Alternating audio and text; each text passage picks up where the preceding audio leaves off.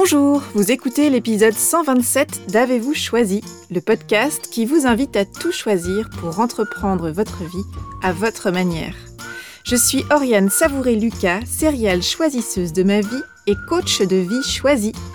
Mes clients sont des personnes performantes, bien lancées sur l'autoroute de la vie, un peu essoufflées par un quotidien survolté et qui aspirent à une vie qui leur ressemble davantage, une vie à la fois plus légère et plus profonde. Alors j'accompagne ces monsieur et ces madame plus à revenir à eux pour se composer une vie sur mesure, plus épanouissante et impactante.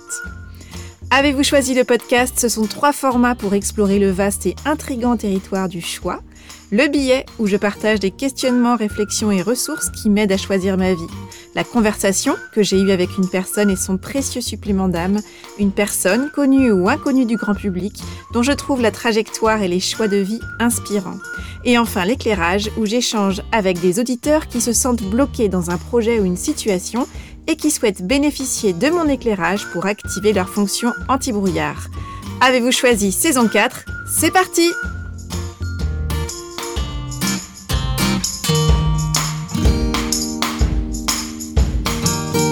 Je suis ravie de vous retrouver pour cette saison 4 d'Avez-vous choisi C'est vraiment une grande joie pour moi de retrouver le micro et de vous imaginer en train d'écouter les nouveaux épisodes que je vous propose.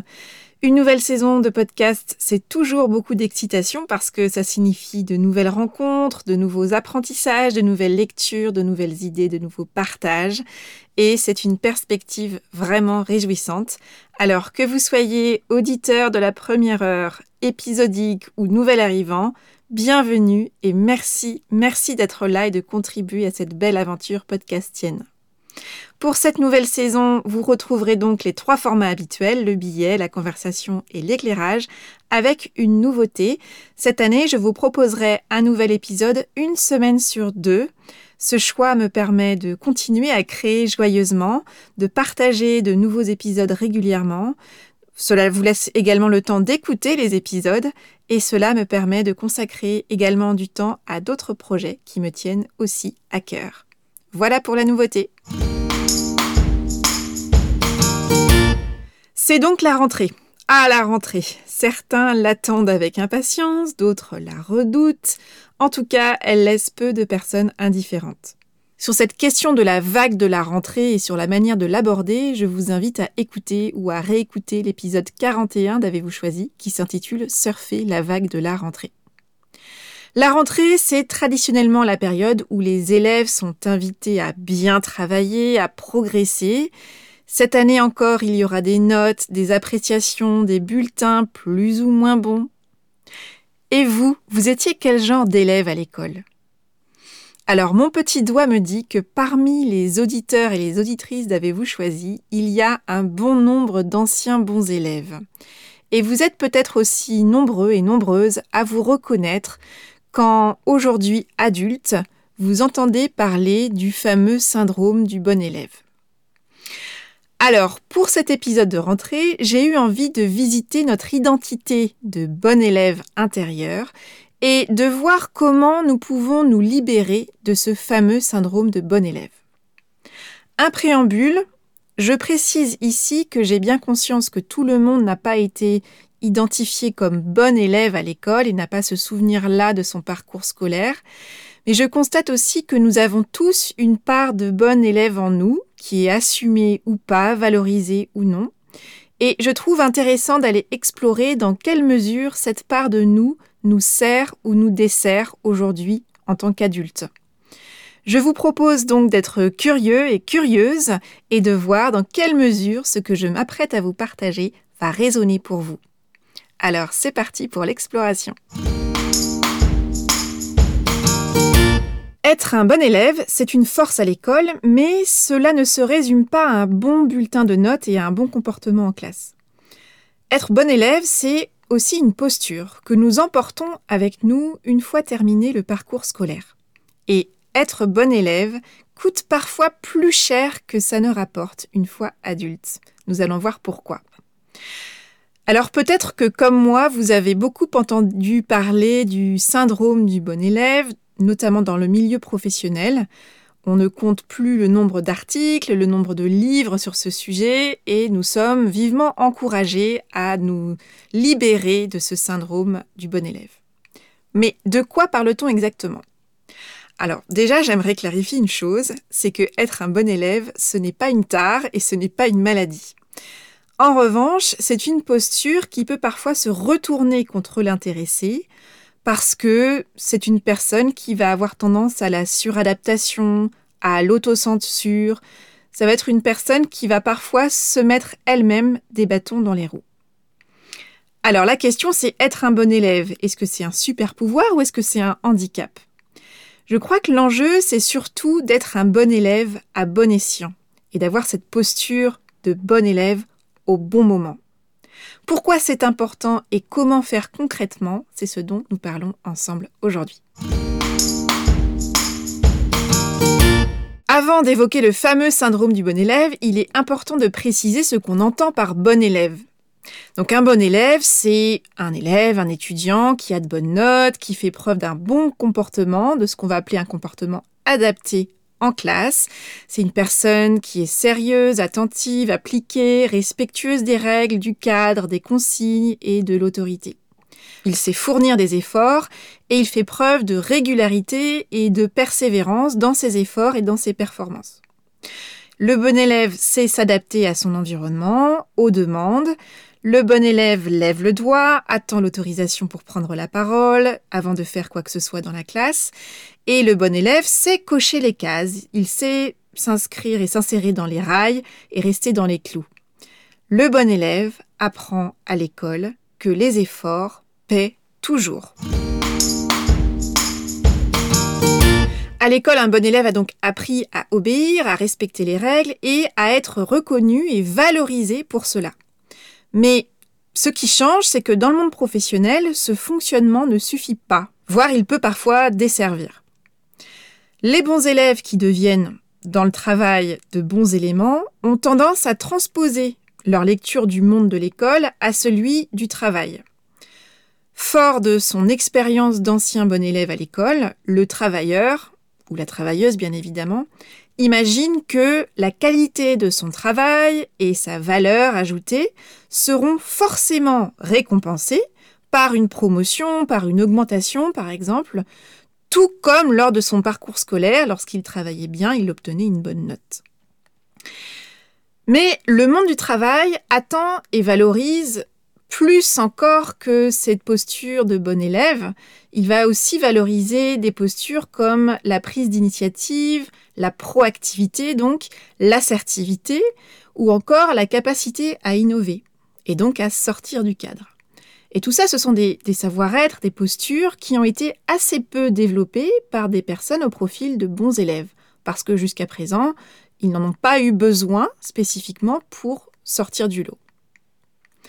Notre part de bon élève fait de nous une personne adaptable, engagée, investie, fiable.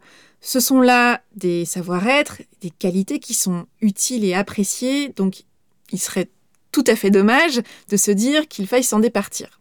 Là n'est pas la question. Mais le risque, c'est vraiment de tomber dans l'excès et donc dans le fameux syndrome du bon élève. Quels sont les risques à se comporter en bon élève? J'identifie deux principaux risques. Le premier, ça va être la suradaptation du bon élève, qui va le mener à l'épuisement, voire au burn-out. Et le deuxième, l'autocensure, qui va générer de la frustration, parfois de la colère, voire même de la désillusion et du désengagement. Tout d'abord, le travailleur bon élève a tendance à la suradaptation. Il va se sentir en charge, ou elle va se sentir en charge, va faire et porter beaucoup plus que sa part, et c'est une personne qui va constamment pallier les manques.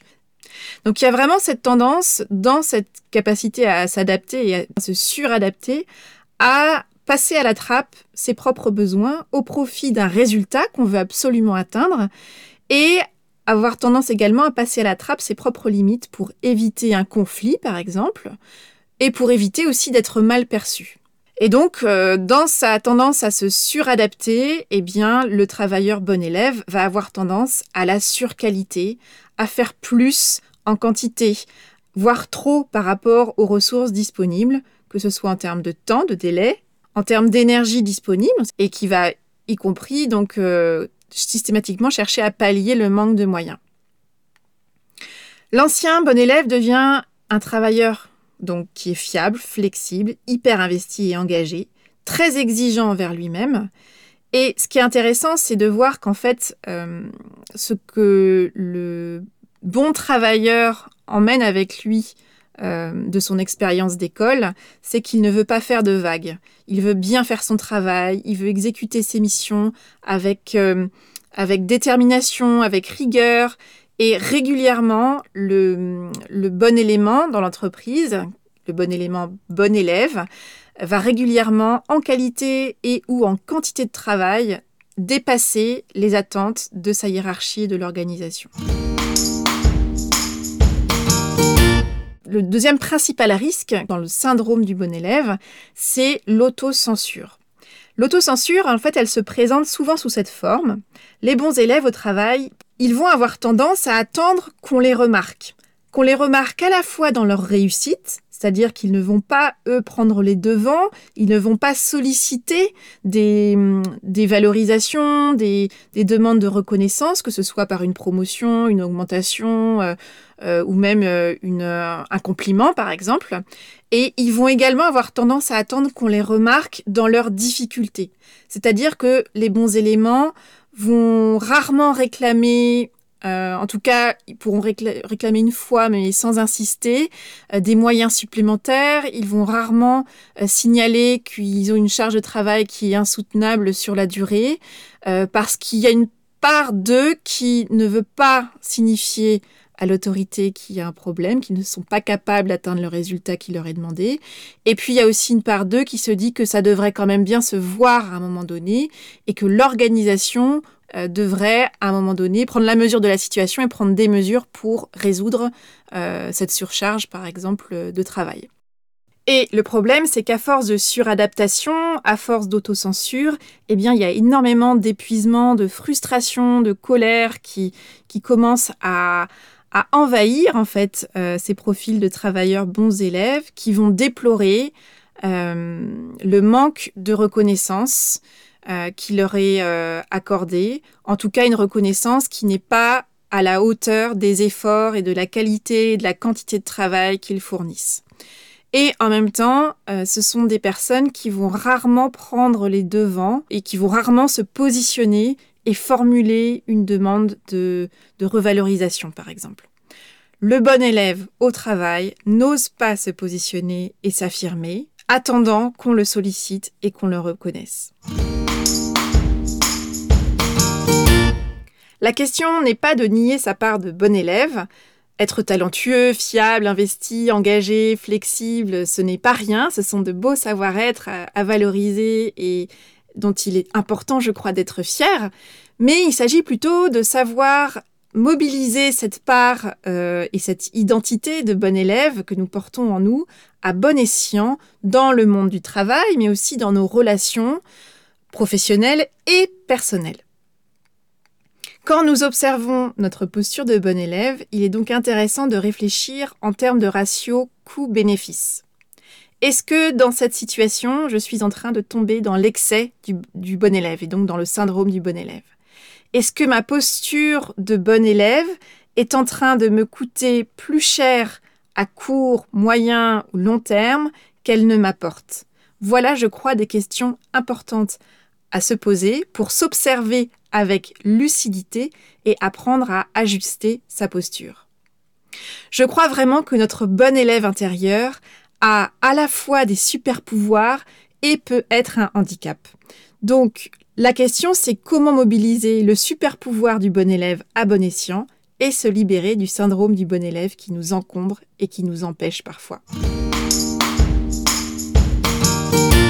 Tout d'abord, nous avons tout intérêt à mieux nous connaître et à mieux reconnaître notre bon élève intérieur quand il se manifeste, afin de mobiliser cette part de nous à bon escient et au bon moment. Et pour ça, ma proposition tient en deux verbes. Deux verbes que je vais vous inviter à explorer, à intégrer et à décliner. Ces deux verbes, ce sont les verbes doser et oser. Tout d'abord, doser. Doser au sens doser son effort.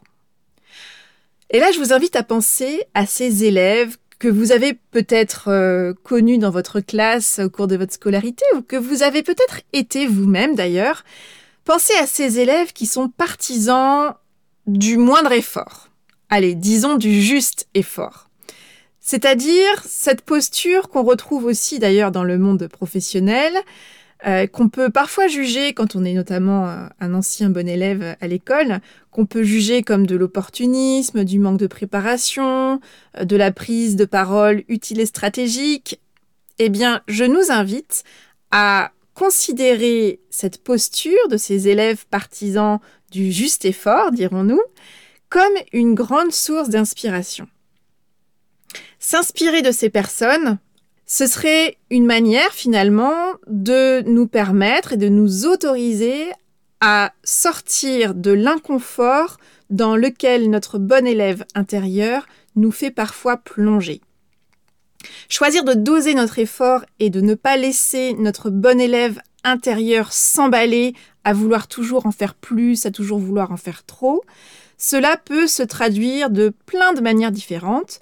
Par exemple, à travers un niveau d'exigence qui va être plus doux pour soi, par plus de jeu et moins d'enjeux dans notre manière d'aborder nos dossiers, nos relations, les différents sujets sur lesquels nous impliquons, un degré d'adaptation et de préparation qui sera plus mesuré, plus de légèreté, plus d'improvisation, plus d'humour, plus de justesse, plus de simplicité aussi parfois dans, dans nos relations, une attention à recevoir autant qu'on donne, et donc de cette façon-là, une manière de nous aider à veiller à avoir des relations justes et symétriques.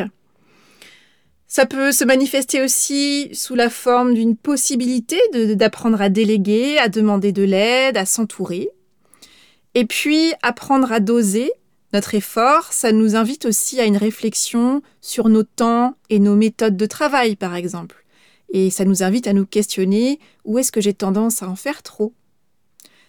Choisir de doser son effort, ça nous invite à une réflexion sur les limites qu'on se fixe à soi-même. L'intérêt de veiller au bon dosage dans notre engagement, dans nos actions, dans nos comportements, c'est finalement d'éviter de tomber dans le piège chronophage et énergivore de la surqualité, qui est un fonctionnement que notre bon élève intérieur adore. Et donc quand on a envie euh, de mieux doser son effort, il peut être intéressant de prendre la mesure de la course à l'efficacité et à la performance dans laquelle on est parfois engagé, de repérer aussi les situations et les moments où nous perdons du temps et de l'énergie, que ce soit à la maison, au travail et dans nos relations, et puis de tout simplement nous poser cette question, et si j'en faisais moins, ça donnerait quoi? Et là, je nous invite vraiment à faire preuve de, curiosité pour identifier comment nous pouvons doser, ajuster, nuancer nos efforts. Qu'est-ce qui se passe si j'endosse moins, moins souvent, le rôle de bon élève dans cette situation? Autour de cette question de comment je peux mieux doser mes efforts, je vous invite vraiment à imaginer euh, des situations très concrètes dans lesquelles vous avez pu vous trouver récemment et dans lesquelles vous vous êtes senti finalement un peu pris au piège à un moment donné dans votre propre fonctionnement, pour ne pas avoir osé dire non, pour ne pas euh, euh, avoir demandé d'aide, par exemple, pour ne pas vous être positionné en expliquant que la charge était trop lourde, par exemple, au travail, ce qui peut arriver régulièrement.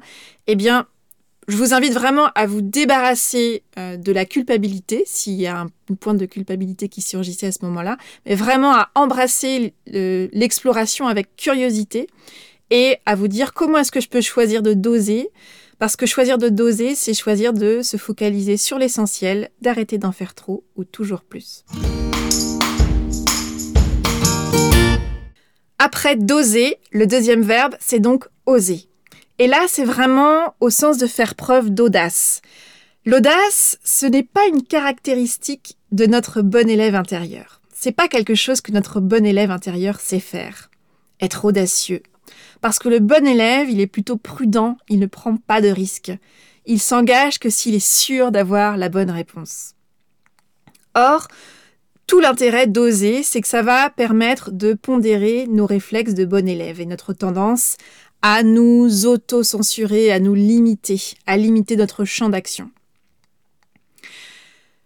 Nous nous libérons de notre syndrome de bon élève dès que nous osons prendre des risques mesurés.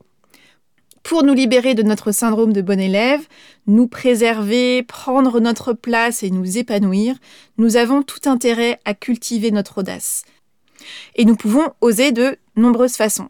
On peut oser desserrer son propre frein à main au sens figuré, oser prendre la parole, prendre le micro, se rendre visible, prendre sa place sans attendre qu'on nous y autorise, et par exemple oser se lancer, demander une promotion, une augmentation, sans attendre le feu vert extérieur et sans attendre d'être sûr et certain d'avoir coché toutes les bonnes cases.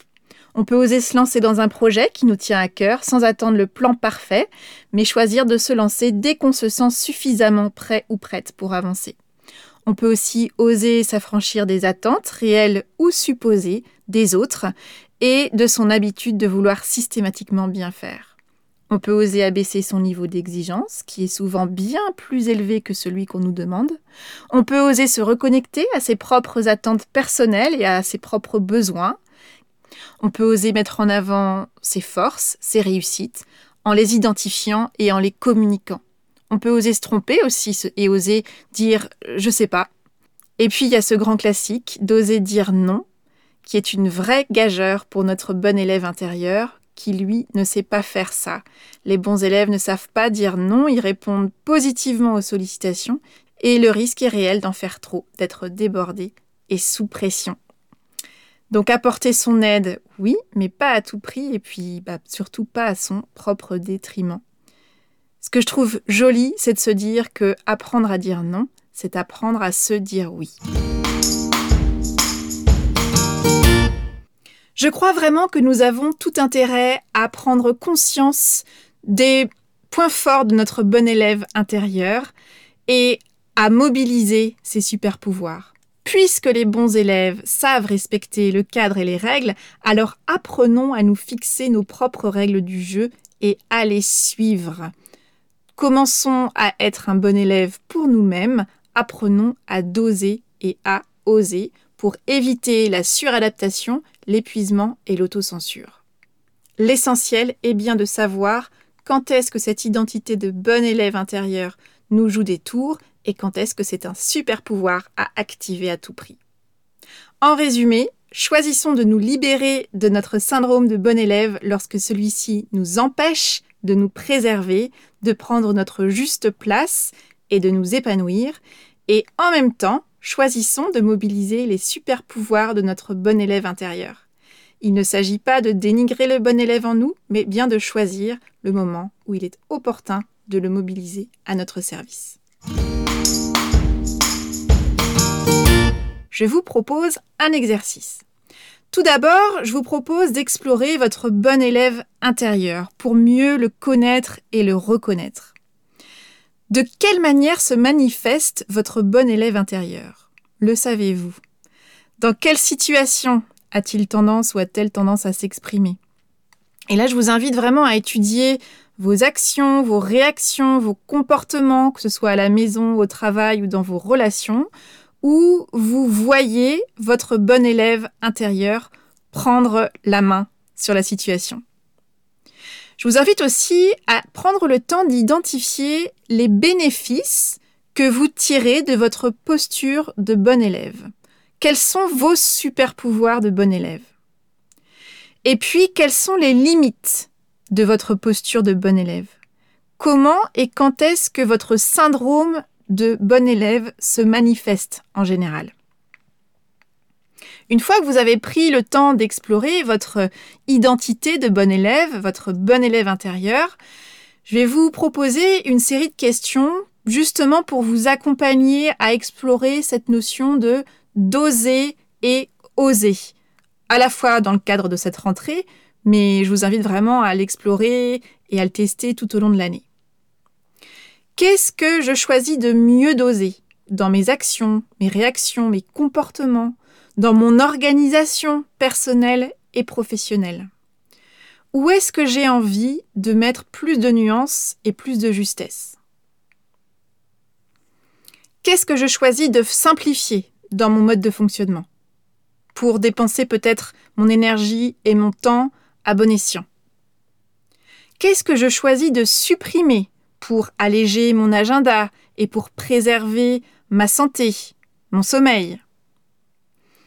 Qu'est-ce que je peux amplifier? C'est-à-dire, parmi tout ce que je fais et qui me convient, qu'est-ce que j'ai envie de renforcer? Et puis, enfin, qu'est-ce que je choisis d'oser davantage? Vraiment, je vous invite à prendre le temps d'explorer ces questions. Je vous invite aussi à voir grand et à commencer petit pour aller loin. Et en appliquant la méthode des petits pas, focalisez-vous sur la toute première marche que vous pourriez monter. Par quoi choisissez-vous de commencer? Si vous vous reconnaissez dans ce syndrome du bon élève et si vous constatez que cette posture vous dessert plus souvent que vous ne le souhaitez, si vous aspirez à faire enfin les choses à votre façon, après avoir brillamment réussi à respecter les consignes et à suivre les rails, sachez que j'accompagne un petit nombre de personnes en coaching individuel à distance. J'accompagne mes clients à clarifier leurs priorités, à définir leurs propres règles du jeu et à créer des systèmes pour les respecter sur la durée. Septembre est un moment opportun pour prendre le temps d'identifier tout ça, pour vivre une année choisie plutôt qu'une année subie.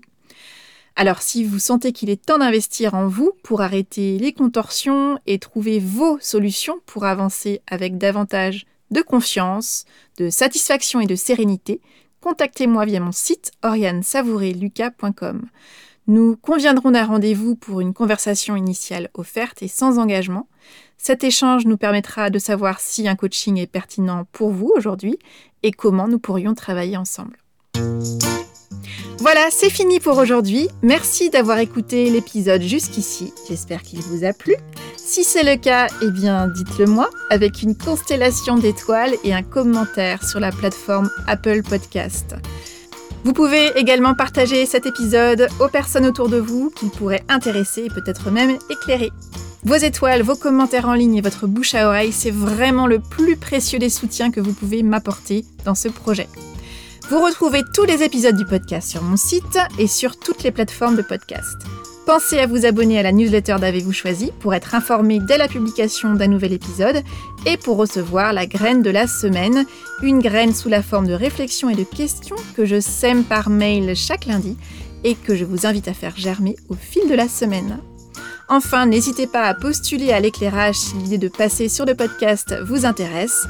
Pour ce faire, direction la page podcast de mon site oriansavoureluca.com et vous y trouverez aussi un formulaire de contact. N'hésitez pas à me partager vos questions, vos avancées, vos suggestions, si le cœur vous en dit. Je me fais toujours un plaisir de vous répondre. Je vous souhaite une bonne semaine et je vous dis à bientôt pour un nouvel épisode d'Avez-vous choisi. Et d'ici là, et si vous choisissiez tout